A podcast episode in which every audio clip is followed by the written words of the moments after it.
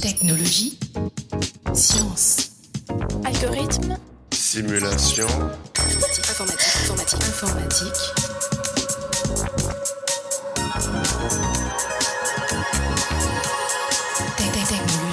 Chers auditeurs, bienvenue dans ce 73e épisode du podcast Interstice. Entre l'Euro et les Jeux Olympiques, l'été 2016 sera définitivement sportif. Le moment est donc opportun pour faire un point sur la pratique sportive et le rôle que peuvent jouer les mathématiques dans ce domaine. Pour en discuter, nous recevons Amandine Aftalion, directrice de recherche au CNRS au sein du laboratoire de mathématiques de Versailles. Amandine Aftalion, bonjour. Bonjour. Vous êtes mathématicienne spécialisée dans les mathématiques appliquées à la modélisation des phénomènes physiques. À première vue, le monde des mathématiques et celui du sport semblent totalement déconnectés. Et pourtant, vous avez choisi de vous intéresser à cette thématique. Pour quelle raison? En fait, c'est un peu par hasard que je suis tombée sur un livre de physiologie qui expliquait que toutes les fonctions pouvaient être approchées par des fonctions qu'on étudie en gros en terminale x, x carré, x3, x puissance n, et 1 sur x, 1 sur x carré, 1 sur x puissance n, et les fonctions exponentielles. Et qu'à partir de là, on arrivait à récupérer toutes les fonctions dont on avait besoin en physiologie de l'exercice. Et en regardant un peu les articles, je me suis rendu compte que les méthodes mathématiques étaient simplistes, et avec ce qu'on connaissait aujourd'hui en mathématiques, on pouvait apporter beaucoup, puisqu'on n'a pas forcément besoin de résoudre les équations, ou de se ramener à une seule équation, mais on sait aujourd'hui traiter ce qu'on appelle des problèmes couplés, c'est-à-dire où on a des fonctions inconnues qui sont dans des équations ensemble sans forcément découpler les équations. En d'autres termes, moi je me suis toujours intéressée à la physique et pour prendre une image de bricoleur, les mathématiques ont développé une belle boîte à outils. Et je suis assez curieuse d'utiliser cette boîte à outils performante pour essayer de l'appliquer à des domaines sur lesquels on ne l'a pas toujours appliqué. Alors, quels sont les enjeux ou objectifs de vos travaux pour la pratique de la course? Ben, L'idée est justement d'être capable de prédire comment un individu doit courir une distance donnée, à quel moment on accélère, à quel moment on ralentit. Alors, en général, tout le monde est conscient que le départ d'une course se fait en accélérant, en accélérant le plus fort possible et la vitesse augmente. Mais par contre, la question est est-ce que on accélère tout le temps? À quel moment on ne va plus pouvoir accélérer? Ou à quel moment on ralentit, on réaccélère, etc. Alors évidemment, tout cela dépend de la distance. On va prendre euh, premier exemple 100 mètres. Quand on entend parler du record du monde du 100 mètres, on ne sait pas toujours qu'en fait les athlètes ne passent pas la ligne d'arrivée en accélérant, mais en ralentissant. Et même plus que ça, en fait, ils ralentissent dès 60 mètres, c'est-à-dire aux deux tiers de la course. Alors ça, on peut le voir en regardant les temps de passage. Donc tous les champions qui courent le 100 mètres le courent tous de la même manière. Et pourquoi cette décélération? Parce qu'ils ne peuvent pas mettre leur effort maximal sur 100 mètres. Un champion bien entraîné a une force maximale très élevée, donc il va savoir pousser très fort en début de course, et cette force maximale, il ne la tient pas sur 100 mètres. En revanche, ce qui se met en place, c'est la respiration sur les deux derniers tiers. Et on peut prouver mathématiquement, et vraiment c'est un théorème, que euh, la décroissance de vitesse est reliée à la croissance de la VO2. La VO2, c'est le débit d'oxygène qu'on fait entrer dans les poumons. Donc plus on a un débit d'oxygène élevé, et moins on baisse en vitesse plus on a un débit d'oxygène faible, c'est-à-dire plus on transforme lentement son oxygène en énergie, et plus la baisse de vitesse est importante. Donc sur le 100 mètres, c'est une observation, et de la même façon, toutes les courses jusqu'aux 400 mètres se courent après une accélération initiale en ralentissant. En revanche, les courses plus longues, à partir du 1500, se courent en accélérant très fort au début, en se mettant à une vitesse de croisière pendant la course, et en réaccélérant, en sprintant en fin de course. Ce sprint de fin de course n'apparaît qu'à partir du 800 mètres, du 1500, et il n'est pas vrai sur les distances plus courtes. On est en décélération en fin de course. Alors donc ça, ça, ça peut paraître surprenant. Parfois, des gens disent ah oui, mais c'est parce que euh, on part décalé, qu'il y a le virage, qu'il y a un effet psychologique, qu'on se double, etc. Non, non, c'est pas du tout ça. C'est que la meilleure façon de gérer ses ressources, c'est de courir de cette manière-là, et ça s'explique par le modèle et les équations. Juste une remarque qui me vient en vous écoutant, c'est que finalement tout ça, le sportif le fait de façon spontanée. Voilà, ce sont des choses que, le sport, que les, les gens qui savent courir font de façon spontanée parce qu'ils sentent que leur corps doit faire comme ça. Et c'est quelque chose qu'aujourd'hui, et de façon tout à fait récente, puisqu'il y a une partie ce dont je vous ai parlé pour le 100 mètres, c'est pas encore publié, qui s'explique par le modèle et sur lequel on n'avait pas d'explication, je dirais, très convaincante. C'est-à-dire que les biomécaniciens disaient c'est à cause de la foulée, les physiologistes disaient c'est parce qu'on essaie d'atteindre sa plus grande vitesse le plus vite possible. Donc chaque personne avait sa petite explication.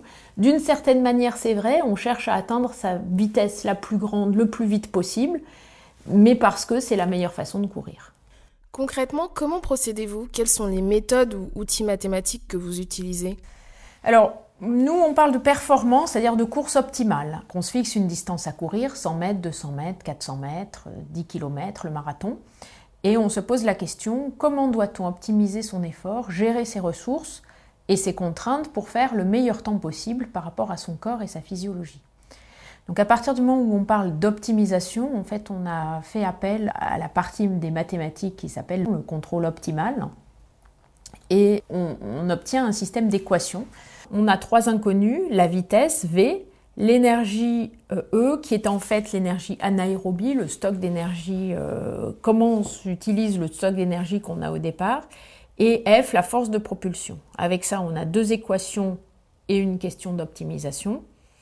Et si on connaît quatre paramètres pour le coureur qui sont la force maximale de propulsion, puisque chacun a des limites physiologiques, il ne peut pas pousser plus fort qu'une certaine force maximale, le stock d'énergie anaérobie, qu'on appelle le zéro, la valeur de la VO2 max, c'est-à-dire le débit maximum qu'atteint l'individu pour transformer son oxygène en énergie, et enfin taux qui est un paramètre d'économie de course, c'est-à-dire lié au temps dont on a besoin pour atteindre sa vitesse maximale.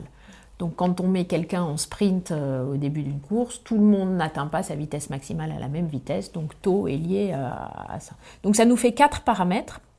donc comment on fait? En fait, on a établi un protocole qui est si on fait courir la personne sur un 80 mètres et un 1500 mètres, on mesure des temps de passage très réguliers notre euh, code numérique est capable d'identifier les paramètres qui reproduisent la course. Donc on a une stabilité de notre système par rapport à ces deux courses-là. On pourrait imaginer d'autres protocoles, c'est pas forcément le seul. Avec ça, on détermine les paramètres du coureur. Et, donc on a accès à, toutes les, quelle que soit la distance, sur quelle serait sa meilleure façon de courir. Vous avez parlé de code numérique. De quoi s'agit-il exactement? Le code qu'on utilise est un logiciel développé par une équipe à l'INRIA, le logiciel BOCOP, libre de droit, libre d'accès, que chacun peut télécharger sur, euh, sur sa machine. Et en mettant en place dans ce logiciel, qui est un logiciel de contrôle optimal, nos équations, on arrive à calculer donc à chaque instant la vitesse du coureur, l'énergie qu'il a dépensée, sa force de propulsion, et on a accès en fait à, à toute la façon de courir du coureur. Donc, vous mettez au point des modèles mathématiques à partir des données de course que vous récoltez. Quelles sont les applications envisagées de vos modèles? Est-ce que, par exemple, euh, les modèles que vous développez pourraient servir à d'autres pratiques sportives? Alors, euh, pour ce qui est des autres pratiques sportives, nous n'y avons pas encore travaillé, mais en fait, le modèle s'y prête, puisque nous avons deux équations, l'équation d'énergie qui ne dépend pas du sport que l'on pratique, et l'équation fondamentale la dynamique. Lui dépend énormément du type de dynamique. Donc nous, on l'a fait sur le sport le plus simple qui est la course à pied, mais cette équation peut se caler sans souci sur tous les sports d'endurance. Alors on peut imaginer le patinage de vitesse, le ski de fond, l'aviron, la natation, le vélo évidemment, le cyclisme sur piste. Euh. Donc euh, il y a beaucoup de, de développements possibles sur lesquels nous n'avons pas encore travaillé, mais qui sont très prometteurs à mon avis. L'autre point de votre question, je dirais pour ce qui est des applications, il y en a euh, deux. Une fois qu'on sait comment doit courir quelqu'un, on peut en fait aussi avoir accès à quelle peut être l'amélioration de sa performance. Par exemple, s'il sait qu'il va faire de la musculation et qu'il se dit je vais me muscler donc je vais améliorer euh, ma force maximale, ou bien euh, je vais faire un entraînement en fractionné pour améliorer ma VO2, mon débit d'oxygène, de quelle manière ça peut euh, me permettre d'augmenter ma performance. Alors l'intérêt euh, de notre modèle est qu'il permet de voir euh, l'effet du changement des paramètres sur la performance. Et quelles sont les difficultés auxquelles vous êtes confrontés dans le cadre de vos travaux? Alors, euh, il y a eu plusieurs types de difficultés. La première, c'est que c'est pas évident de récupérer les données des champions, les données de course, parce que ce sont en général des choses assez confidentielles. Et ce qui sert à l'un ne doit surtout pas servir à son concurrent. Donc, chaque fois que j'ai eu affaire à des entraîneurs, il y a eu deux réticences. La première, c'est qu'en fait, ils ne souhaitent pas du tout qu'un modèle mathématique soit accessible pour tout le monde, puisque euh, ça permettrait euh, à tout le monde de doubler les autres d'une certaine manière. Euh, donc, ils préfèrent garder leur secret. Et l'autre chose, il y a une espèce de peur ou de réticence par rapport aux mathématiques dans le milieu sportif, que cela leur supprime leur poste, leur raison d'être, et donc une grande méfiance. Euh, bon, il y a aussi le fait que euh, les théories mathématiques que l'on utilise sont des théories qui sont complexes, c'est-à-dire il y a un certain nombre de physiologistes qui ont travaillé sur la physiologie de l'exercice depuis longtemps, mais euh, arriver à avoir cette simulation numérique de problèmes couplés et cette compréhension mathématique de la façon dont se fait la course est quelque chose de totalement nouveau. Et j'ai eu un peu l'impression à certains moments que j'étais en train de les lever de leur préhistoire numérique et, ça leur posait de grands soucis métaphysiques. Bon, l'autre difficulté qui est plus euh, au niveau, euh, je dirais, mathématique, est que l'application possible, qui serait un logiciel de course, est évidemment très loin de mes travaux de recherche. Euh, donc trouver des collaborateurs et convaincre mes collègues que l'application peut être intéressante, ça reste très éloigné. Donc avec aujourd'hui Violaine Louvet qui est à Grenoble, on espère euh, arriver à monter un projet à ce niveau-là pour euh, avoir une application grand public euh, à moyen terme. Pour finir, quels sont les défis scientifiques ou autres à venir? Donc il y a quelque chose sur lequel je réfléchis beaucoup qui est mettre plusieurs coureurs ensemble.